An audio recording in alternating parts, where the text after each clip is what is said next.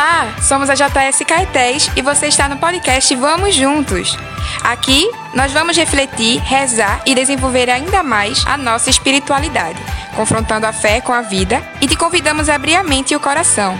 Vamos juntos!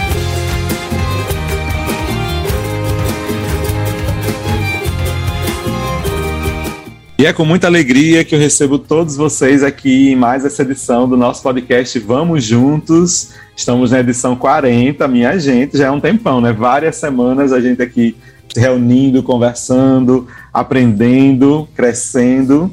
E hoje, para falar sobre crescimento, sobre aprendizado, e com certeza vai ser uma ajuda muito grande para você na sua compreensão sobre igreja e esse podcast também ajuda muito a gente nisso.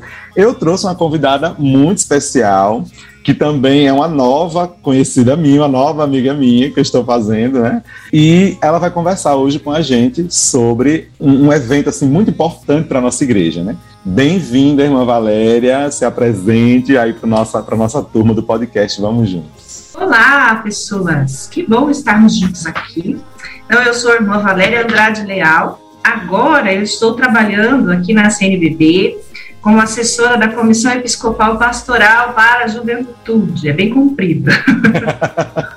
Mas eu sou assessora para pastoral juvenil no Brasil. E a gente trabalha, então, com vários, várias expressões juvenis, as PJs, os movimentos que trabalham com juventude, as novas comunidades, as congregações religiosas, enfim, todo mundo que tem um projeto de evangelização focado em juventude. Eu sou apóstola do Sagrado Coração de Jesus, essa é a minha congregação. Infelizmente, a gente não tem casa no Nordeste. Ainda, né? Ainda, vai que, né?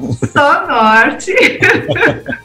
norte. E eu sou do Sul, né? Eu sou do Paraná, sou paranaense. Inclusive, nós somos de outra província, né? Eu estou morando agora em Brasília por causa do trabalho da CNBB. Com muita alegria que eu te recebo aqui nesse podcast, bem-vindíssima. E qual é o tema que a gente vai falar hoje, irmã? Eu fiquei sabendo que em novembro aconteceu um grande evento da nossa igreja e eu te convido aqui a falar para os jovens, para a nossa turma que nos acompanha. Que evento foi esse, irmã? Pois é, nós vivenciamos a Assembleia Eclesial do CELAM. O CELAM é a Conferência Episcopal da América Latina e Caribe. Hum. O Caribe não fala língua latina, né? Por isso que a gente coloca e Caribe. Ah. E os outros países todos falam línguas latinas: espanhol, francês, português. E nós, ah, além das línguas locais indígenas, né? Que não são bem latinas, mas são línguas locais. Uhum. Mas nós vivenciamos então essa experiência que é a primeira vez na igreja, toda a igreja do mundo todo, que acontece essa tal dessa assembleia eclesial. Né? Uhum. Normalmente você tem os sínodos, você tem as reuniões de conferências, né, as assembleias episcopais, e nunca uma assembleia eclesial, né? Agora nós vivenciamos então a primeira assembleia eclesial. Isso é um evento muito importante, né, irmã? Porque geralmente essas assembleias, como a senhora falou, aconteciam na modalidade episcopal, que quer dizer reunião de bispos, né? Então e... agora, como Assembleia Eclesial, é de igreja como um todo, né? Então não é igreja somente bispo e padre, né? E freira, agora é o que mais? A igreja todo mundo, né? Todo o povo de Deus. Então tinha muitos representantes leigos. Na verdade, eram 40% de leigos. Olha que coisa boa. Outros 60 eram divididos entre as outras categorias, né? Aí 20% de religiosos e religiosas, 20% de clero, é, de presbiterato de preferência diocesano, né? Porque daí alguns padres entraram também no, como clero religioso, que é o caso de vocês salesianos. e 20% de, é, de bispos. Inclusive tinha jovens, né? Do Brasil nós tínhamos 10 jovens pela comissão episcopal é, da juventude, pela CEPJ, que é a nossa, da juventude. Uhum. Mas, porém, contudo, no entanto, como tem jovens esparramados em tudo quando é pastoral por aí, a gente tinha também mais jovens, né? Por exemplo, um jovem do Conselho Nacional do Lecato, tínhamos uma jovem que colabora na comissão da catequese, bíblico-catequética, né? Que também estava participando. Então, além dos jovens oficialmente pela pastoral juvenil, nós tínhamos aí alguns outros jovens aí perdidos no meio desse rolo. Muito bem. Irmã, é, essa reunião que aconteceu de toda a representação da igreja, né, das igrejas locais, vamos dizer assim, das dioceses, todos os movimentos e, e pastorais, que aconteceu lá na cidade do México, agora, né, dessa primeira assembleia, ela teve qual objetivo? Por que, que o pessoal decidiu se reunir e qual que foi a, a, a ideia disso? Em primeiro lugar, os, o pessoal do CELAM, a, a, história começa antes, né? o pessoal do CELAM é, recentemente fez uma reestruturação da estrutura do CELAM. Certo. O CELAM tem sede em Bogotá.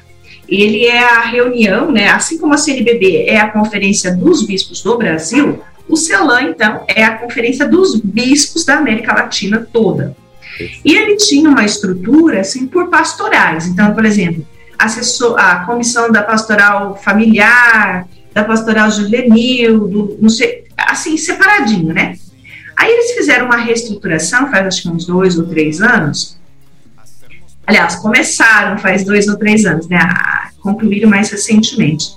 E eles fizeram assim, separaram em departamentos diferenciados, não por pastorais. Toda a parte da pastoral ficou junta, toda a parte da ação social ficou junta. Eles tentaram enxugar a estrutura. Porque, na verdade, esse cuidado pastoral mesmo, ele deve acontecer nos países, né? É tarefa nossa. então, eles acharam que não precisava daquela mega estrutura lá e fizeram, deram uma, uma enxugada, uma simplificada, também para ficar mais acessível e tudo mais. Sim. Aí, no meio dessa, dessa reflexão toda, surgiu a questão: nossa, Aparecida, que foi a última conferência episcopal do CELAM, aconteceu em 2007. Tem muito tempo, né? Exato, já são 14 anos, o mundo já deu muitas voltas. Uh. tá na hora da gente fazer outra assembleia. Aí foram lá, bonitinhos, lá conversar com o Papa Francisco. Olha, nós estamos querendo fazer uma assembleia, né? E o Papa Francisco, sempre muito fofinho, muito querido. O Papa Francisco, muito fofinho, falou o seguinte: olha, gente, vocês não deram conta do que está no documento de Aparecida ainda.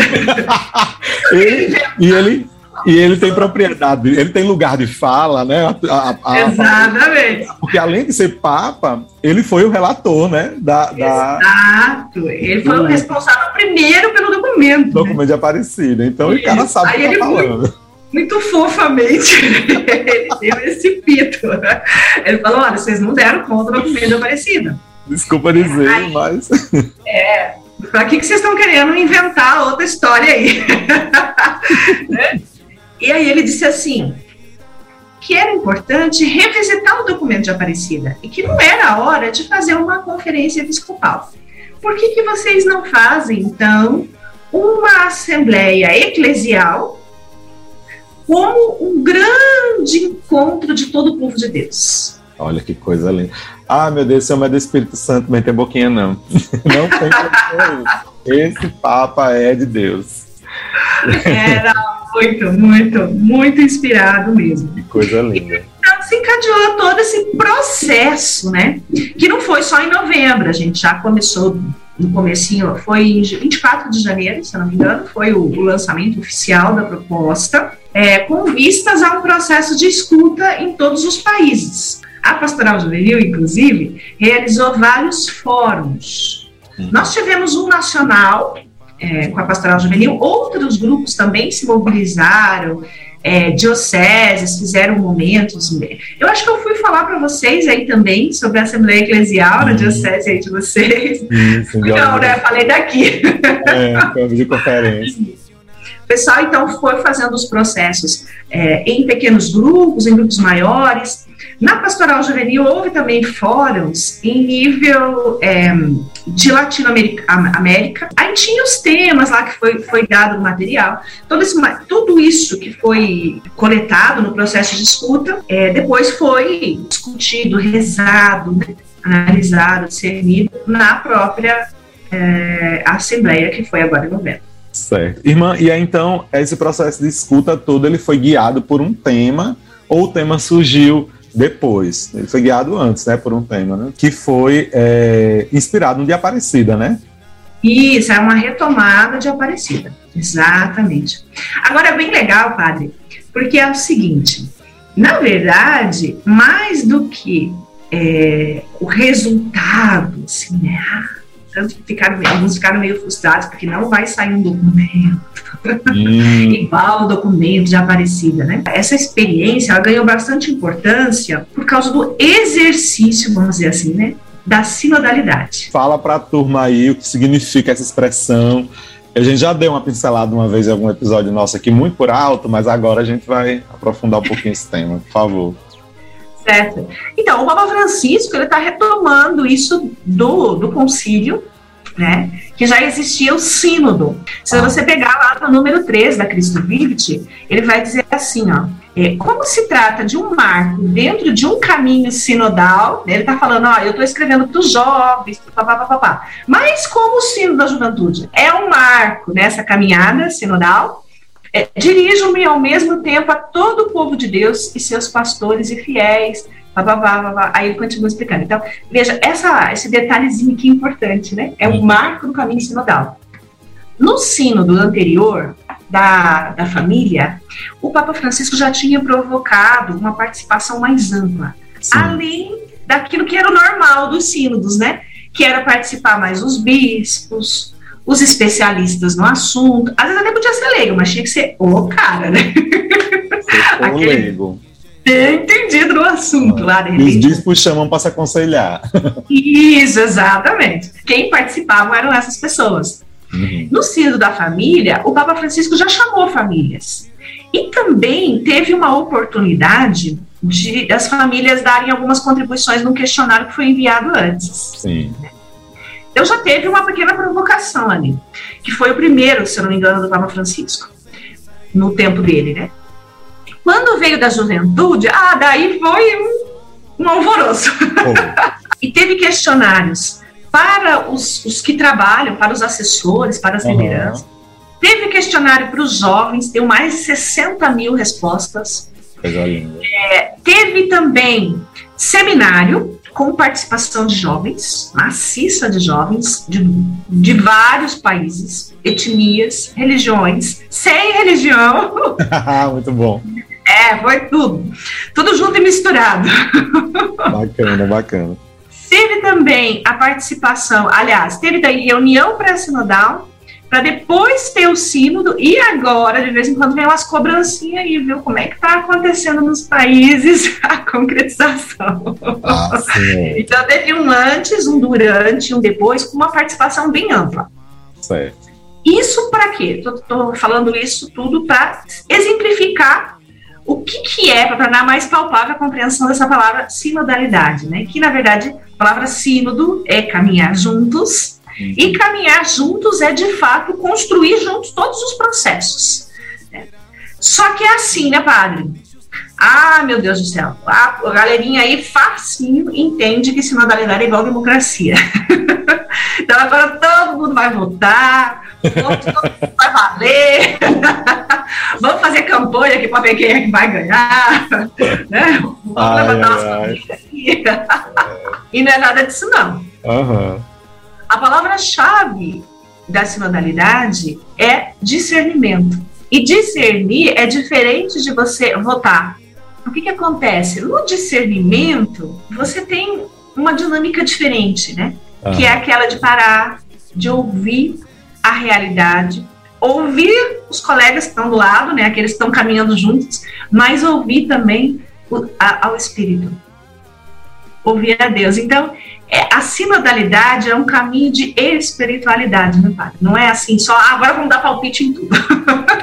é, é, é, isso. A, a, sinodalidade, então, é como um, que um exercício da vida eclesial, né? Porque as primeiras comunidades viviam a experiência é, comunitária em torno da palavra e orientados por, pelo Espírito. Assim, me chamou a atenção, né? O resgate de Aparecida, quando disse discípulos missionários, em saída, né, que é o tema geral dessa, dessa assembleia, né, irmã?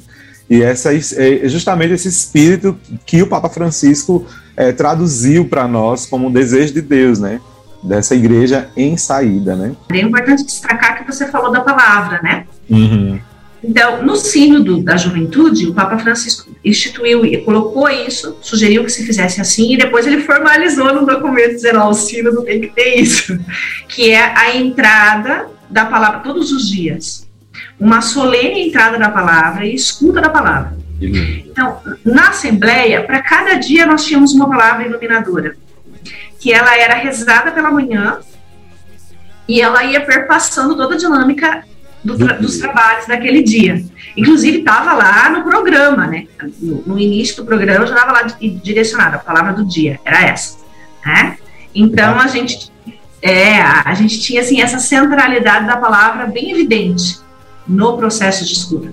E outra coisa, escuta não, na, na, realização da Assembleia, desculpe. Sim. E outra coisa interessante também é que o Papa Francisco, no Sino da Juventude, ele, ele, ele pediu que a cada fala tivesse cinco minutos de silêncio, a cada três ou quatro intervenções tivesse cinco minutos de silêncio. Nossa. Isso, que era para assimilar, né? E é bem interessante, né, Padre Antônio? Às vezes a gente está falando aqui, ó, mas antes de você falar qualquer coisa, eu já estou pensando que eu vou responder. né? Naquela agitação é interna verdade, que a gente. É verdade. né? Então, o Papa Francisco provocou esse exercício de escuta. Não, pera lá, vamos escutar plenamente. Não pensando no que a gente vai responder, não já pré-julgando né, aquilo que está sendo falado, mas vamos de fato ouvir, né, acolher. É, isso, isso dá valor à escuta e também à própria fala, porque já que o que você vai dizer realmente vai ser muito meditado, então é o cuidado também com o que se diz para que realmente seja uma palavra que faça o outro mesmo meditar, né? Exato. Eu acho que é um, é um processo muito, muito bonito mesmo. Ah, e hoje a gente vive nesse mundo que a gente vomita um monte de palavras e coisas, né? Tanto na, nas nossas conversas como nas redes sociais, né? É. E aí, o tema, o tema então geral foi sobre isso, né? Discípulos missionários de, uma igreja de saída, né? Esse tema evocou muita coisa lá entre vocês, né? O que é que mais é, é, na Assembleia, na Assembleia isso, o que é que chamou mais atenção na Assembleia Eclesial? Então, a expressão discípulos missionários é uma retomada bem explícita a, a reflexão de Aparecida, né? Que essa, essa dinâmica de nós, aquele que está no segmento de Jesus vai aprendendo do mestre e, e, e não pode guardar para si essa experiência, né? Sai anunciar, se torna um missionário, não, tá, não tem como separar ser discípulo e missionário, porque é, é uma experiência tão boa que explode, né? no coração da gente, já nos motiva a ser testemunhas disso. Verdade.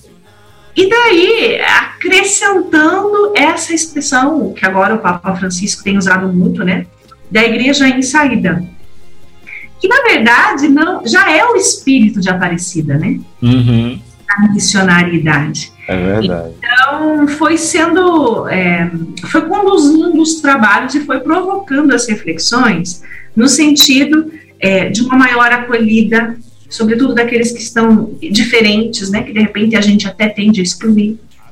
Né? as pessoas feridas, né, que às vezes o Papa Francisco fala, por exemplo, lá na Amores Letícia, né, as famílias feridas, os jovens feridos, quando o Papa Francisco escreve na Cristos Vivos sobre a pastoral popular que deve acolher a todos. Né? Então, é, isso fez uma provocação também nesse sentido a igreja em saída também indo ao encontro de algumas situações do mundo atual que clamam por justiça. Então, o tema da migração Nossa. foi um tema bastante assim muito atual e muito necessário, né? Se refletido como igreja, né? Exatamente. O tema também é, dos povos originários, né? Sim. Porque praticamente toda a América Latina tem é, não é só no Brasil as comunidades indígenas, é muito forte essas culturas é, locais, também nos outros países, né? Bolívia, Peru. Às vezes até mais forte do que aqui no Brasil, né? É Exato.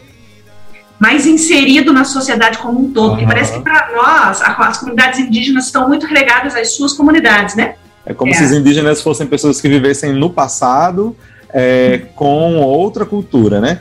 É, e nos, nos, nossos países vizinhos isso é mais integrado ao tempo, né? Então não perdem a sua, sua cultura originária, mas também não deixam de, de, de também provar das atualidades, né? É. Inclusive, até, irmã, é um olhar muito preconceituoso de muita gente. É, ah, mas é indígena e usa celular? Né? Mas é indígena e. Entende? O pessoal tem esse, esse problema ainda, como se os indígenas fossem, fossem uma turma de museu, feito para o museu, né? Mas não é, né? Então acho que é até interessante essa reflexão, né? Trazer do, dessa Assembleia, né?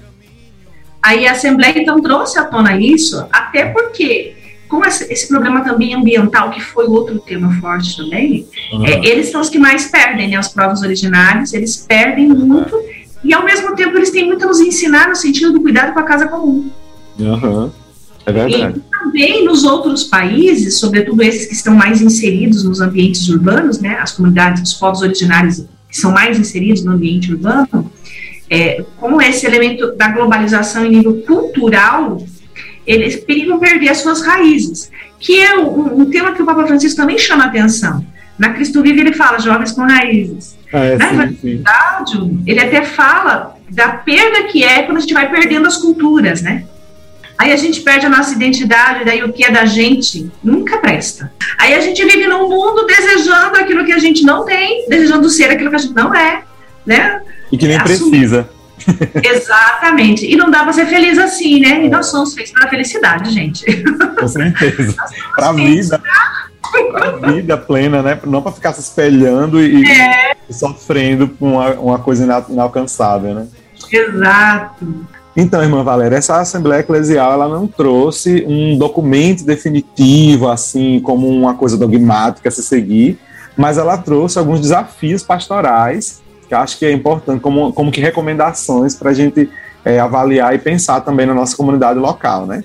Então, quantas foram e quais são a senhora que esteve lá nessa Assembleia Eclesial, graças a Deus, a primeira da história da nossa igreja, assim, de maneira tão bonita? Foram 12, né? 12 as, as, as prioridades pastorais. Uhum. A primeira, inclusive, é sobre a juventude, né? reconhecer e valorizar o papel dos jovens na comunidade eclesial e na sociedade como agentes de transformação. Eu fiquei feliz, né? Porque...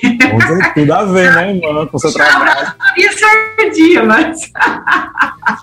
acompanhar as vítimas das injustiças sociais e eclesiais com processos de reconhecimento e reparo, a questão das vítimas eclesiais também, sobretudo na questão dos abusos, né? Em alguns países é muito mais forte que em outros. Aqui no Brasil também nós temos algumas situações, infelizmente, né, que precisam ser reparadas, né, no sentido de, é, de curar as feridas, né? Sim. Mas é, e também no sentido do escândalo, né? Que, que causa, né? Nosso povo também precisa é, amadurecer com relação a isso, né? Para entender que, infelizmente, às vezes os, os religiosos, os religiosos, os padres acabam que são santos e pecadores, né? Estamos todos é. aí buscando a santidade e, infelizmente, às vezes acontece. Agora é importante, né, padre, destacar que é, só sai na notícia aquele, o crime, né? Uhum. Mas tem muito mais gente fazendo coisa boa. É. então não dá para caracterizar a é igreja. É. A igreja toda em função do erro de uma, uma pessoa. Existem diversas outras iniciativas bacanas que a gente pode é, noticiar, mas infelizmente o que chama mais atenção é o susto, é a agonia, é a dor, né? Então, é. infelizmente, a gente tem essa, essa situação difícil que a gente enfrenta aí. Próximo ponto da, das prioridades pastorais, a gente tem a inclusão das mulheres, né? Coisa Nos linda. Nas decisões da igreja. Eu sou, eu sou suspeito de falar, irmã, que a minha, minha monografia da teologia foi a respeito disso, sabe? A, ah, é? O confronto de Jesus com a mulher cirofenícia, como é que aquela mulher consegue mexer com Jesus de modo que ele, ele repensa, né? É, a respeito dos povos gentios por causa da fala dessa mulher, né? Então, assim, a gente talvez precise ouvir mais. Eu acho que eu tô, eu tô feliz que eu sou um padre, que eu tô muito a ver com o que tá acontecendo na, na igreja do, da qual participo, sabe? Eu tô muito feliz, de verdade. Esse terceiro ponto é lindo, né? Promover a participação ativa das mulheres nos ministérios, órgãos de governo, discernimento, tomada de decisão da, da, da igreja, né? Coisa linda. Tô muito feliz mesmo com esse ponto. Próximo, próximo, próximo ponto, qual que é?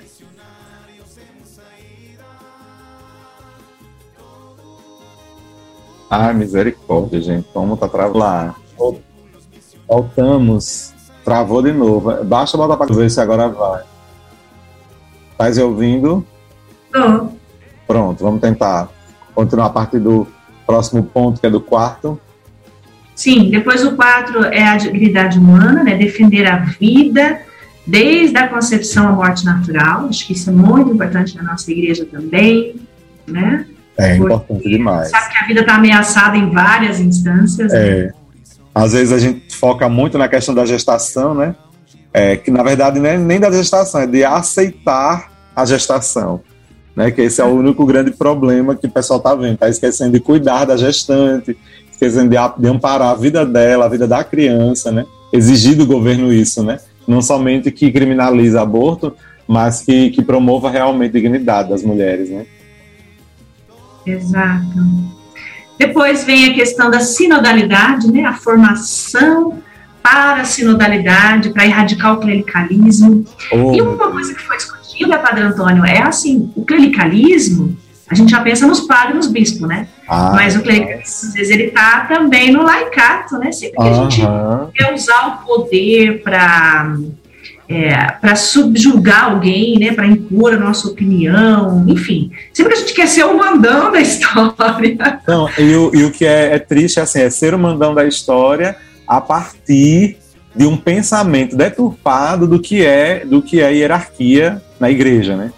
Exato. Então, eu acho que é isso que é o problema do clericalismo, né? É quando você confunde, sabe, o que é o que é o que é que Jesus Cristo pensa sobre a hierarquia da igreja, né? Quem são os maiores no reino, né? Não são os padres, são os, que, são os, que, mais servem, mais amam, né? É, Exatamente. É sério. O clericalismo contamina, né? Aham. Essa atitude dos padres às vezes serve de exemplo para outras questões. Por isso foi discutido o clericalismo, inclusive na formação do clero, mas também ah, foi discutido o clericalismo como atitude de alguns leigos que querem tomar posse também de alguns espaços, né? É, então, é interessante essa a reflexão, foi bem além, assim, né? Que coisa boa. Depois, a questão da participação dos leigos, que na verdade está ligada a essa superação do clericalismo também. Então, acompanhar os leigos na onde lhes é próprio estar, no mundo do trabalho, por exemplo. Né? Como que é o leigo cristão lá no seu trabalho? Será que ele está entendendo que lá é lugar da missão dele? Ou a outra prioridade pastoral é ouvir o clamor dos pobres, excluídos e rejeitados que também foi bastante debatido, né, até por causa da na tradição nossa, da nossa igreja latino-americana, daquela opção preferencial pelos pobres. Isso foi, foi recuperado, assim, e foi dado bastante importância, inclusive, para isso. Até porque o pontificado do Papa Francisco também está mobilizando toda a igreja para isso, né? Hum. E sempre foi uma sensibilidade nossa aqui latino-americana. Graças a Deus. Oitavo, reformar os itinerários formativos dos seminários. Isso aí toca Toca profundo é. aí, né? A ideia é converter os padres, né? Falar a respeito sobre os temas, é porque é muito importante, minha irmã, viu? A gente tocar em outros temas importantes, como ecologia integral, povos nativos, né? Que isso tudo que a gente já tinha falado, né? Essa preocupação para que a gente se forme com essa sensibilidade, né? Isso, até porque se os padres não estiverem preparados, eles não vão também dar espaço, né, para que outra pessoa possa fazer diferença. Então, é essencial a gente mexer um pouquinho também nesse elemento aí da formação do clero, né, incluindo esses temas atuais aí, inclusive, que, que são as prioridades pastorais da, da, do CELAM. Então, o nono, ó, renovar a luz da palavra de Deus do Vaticano II, do nosso conceito e experiência de igreja, povo de Deus, em comunhão com a riqueza da sua ministerialidade, que evita o clericalismo e favorece a conversão pastoral. É, é fazer com que a gente renove nosso amor pelo Vaticano II, né? Exato. Tá tão, tão atacado, né, irmã? Tão bombardeado aí. Sim, renovar, aliás, re, recuperar a riqueza do concílio, sobretudo nesse conceito de igreja povo de Deus, o que é fundamental para se entender o elemento da sinodalidade se a gente não se entender enquanto povo de Deus, enquanto igreja ministerial, é, enquanto é, gente a caminho, né? Comunidade, né? exato, né? a gente não vai conseguir realmente fazer é, esse processo de sinodalidade. Então, é essencial esse elemento né, de recuperar essa eclesiologia, esse entendimento de igreja que o Conselho nos propõe. Isso, aí vem a questão, então, da ecologia integral, né? Que eu acho que está sendo bastante falada também no nosso ambiente eclesial, aí a partir da Laudato Si, com a querida Amazônia, e é, e é uma urgência no nosso mundo. Depois, o décimo primeiro, que é promover o encontro pessoal com Jesus Cristo encarnado na realidade do continente. Para mim, pessoalmente, essa é a prioridade das prioridades. Todas as outras coisas a gente vai fazer, a gente vai renovar o mundo, vai fazer todas essas questões sociais, todas essas questões também de estruturas da igreja, tudo isso vai ser renovado se o nosso ponto de partida for o nosso encontro com o Senhor. Se não for Jesus o nosso fundamento, nós não vamos conseguir coisa nenhuma. Uhum. Ou vamos ser só uma empresa, ou só uma ONG, como o Papa Francisco já nos falou, né? Já reforçou esse aviso prévio aí, né? Isso, e o último é essa questão, né, das acompanhar indígenas e afrodescendentes na defesa de vida, terra e culturas. Então eu acho é... que é bacana a gente repensar essas coisas e valorizar, até como você falou, a gente vai aprender muito a partir disso, porque a cultura indígena, né, a cultura originária, como a cultura vindo de África tem muito a ensinar para a gente, né, na nossa saúde, na nossa organização social, né, pode colaborar muito mais do que o que a gente tem vivido, né gente precisa curar as feridas para poder usar as mãos e aprendermos juntos e construir realmente um mundo em que todos sejam iguais. É verdade, é verdade. Pois, irmã, muito, muito, muito obrigado, viu, irmã Valéria, por toda a contribuição que a senhora tem dado é, no setor de juventude da nossa, da nossa igreja no Brasil, né? E agora também no nosso podcast, nosso humilde podcast. Então, muito obrigado mesmo pela sua, pela sua disponibilidade pela paciência, pelo carinho e, e, pela abertura. Muito obrigado de coração mesmo, viu? Imagina, eu é que agradeço. Para mim é sempre uma alegria. E a gente sempre vai aprendendo junto também, à medida que a gente vai refletindo e tal. Então, é uma oportunidade para mim. Eu é que agradeço o convite e fico rezando aí para que vocês é, possam realmente sempre crescer mais e que essas, essas prioridades pastorais possam nos ajudar também a, a gente ser igreja em saída, né? ser discípulo missionário, ou seja, estar no segmento do Senhor e ser capaz de anunciá-lo e transformar as realidades onde estamos. Valeu, você que continua aqui com a gente, muito obrigado pela sua, pela sua audiência aqui conosco, está acompanhando a gente, está ouvindo a gente. E agora eu vou convidar aqui a irmã a gente terminar juntos também, né? Esse podcast, como a gente sempre faz. Se você quiser continuar crescendo na sua fé, entendendo melhor o seu papel de jovem na igreja, eu e a irmã Valéria te convidamos. Vamos juntos! Este podcast é uma iniciativa da JS Caetés, Inspetoria Salesiana São Luís Gonzaga.